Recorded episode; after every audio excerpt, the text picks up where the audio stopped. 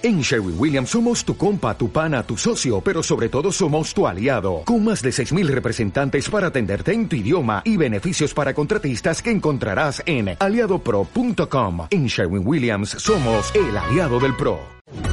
Deportes con Dani Rentería. ¿Qué más, Daniel? Habla de los deportes, rescátame. Con todo gusto, hablemos acerca de Sergio Checo Pérez.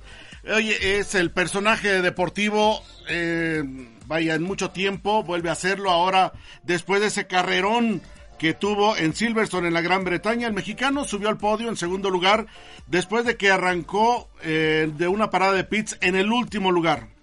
Remontó y está, eh, pues sí, llamando mucho la atención todo lo que hizo en esta carrera. Tras esa pausa, luego de una hora tras el accidente del de, eh, chino Wang Yu del Alfa Romeo que tuvo pues eh, un, un, vaya un salvó la vida de manera espectacular gracias al halo de seguridad que le salvó la vida materialmente. Este halo de seguridad que fue instaurado allá en el 2018 Luego de que en el 2014 Jules Bianchi murió en el Gran Premio de Japón, la Fórmula 1 se preocupó por ese tema y en el 2018 ideó este dispositivo de seguridad para proteger la cabeza de los eh, pilotos. Se estima que este mm, halo de seguridad resiste peso de más de 12 mil kilogramos, lo que representa, dicen, a, pues el peso de un camión o de,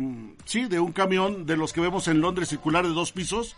Exactamente es el peso, es el símil de lo que resiste este eh, halo de seguridad hecho de titanio aeroespacial. De tal manera que, pues eh, sí, fue espectacular el accidente y pues eh, lo importante es que el mexicano también está, está ahí en el segundo lugar y que tuvo un carrerón.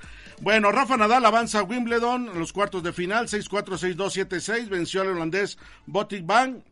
Nadal de 36 años busca el título 23 de Grand Slam. Novak Djokovic también accede a los cuartos de final y los Pumas anunciaron oficialmente la contratación de Eduardo Salvio, este argentino que llega con gran expectación al equipo universitario que ayer empató a uno con Tijuana y en otros resultados Toluca 3 por 1 en Necaxa, Mazatlán pierde 4 por 2 con Puebla, Guadalajara 0 por 0 con Juárez, Tigres pierde 3 por 2 con Cruz Azul, América 0 por 0 en un muy mal partido con el Atlas, San Luis pierde 2 goles por 1 con el León y Santos 4 por 3 con el Monterrey y Pachuca hoy contra Querétaro, cerrando la jornada 1 de la Liga MX. Lo más relevante de las noticias deportivas, Jaime, Pau, Mao, abrazo para todos.